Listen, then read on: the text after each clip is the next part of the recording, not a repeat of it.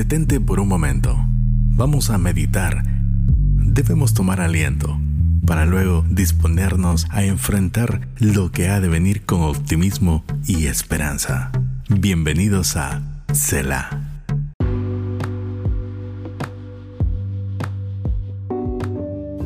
Cuando le obedecemos a Dios, estamos en una muy buena posición para ser bendecidos. En Miqueas 6, 1 y 8 se explica de nuevo al pueblo de Israel lo que debía hacer para obedecer al Señor, y la respuesta es mucho más sencilla de lo que intentaban adivinar. Verso 8. No, oh pueblo, el Señor te ha dicho lo que es bueno y lo que exige de ti, que hagas lo que es correcto, que ames la compasión y que camines humildemente con tu Dios.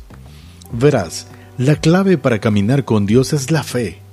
De lo contrario, nos desmoronamos cuando dejamos de tenerla, porque empezamos a dudar y a tener miedo.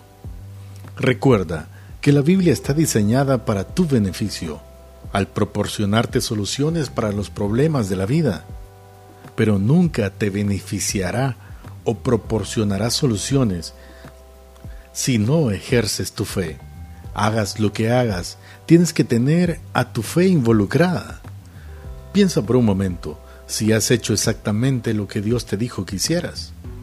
Se necesita algo más que escuchar algunas predicciones o predicaciones para cambiar tu vida. Se necesita aplicar la palabra de Dios. Así que cuando Dios te pida hacer algo, simplemente hazlo. Recuerda que la fe viene por el oír y el oír por la palabra de Dios. Mis justos vivirán por la fe, pero no me complaceré con nadie que se aleje. Pero nosotros no somos de los que se apartan de Dios hacia su propia destrucción, somos los fieles y nuestras almas serán salvas. Hebreos 10, 39. Que seas bendecido hoy.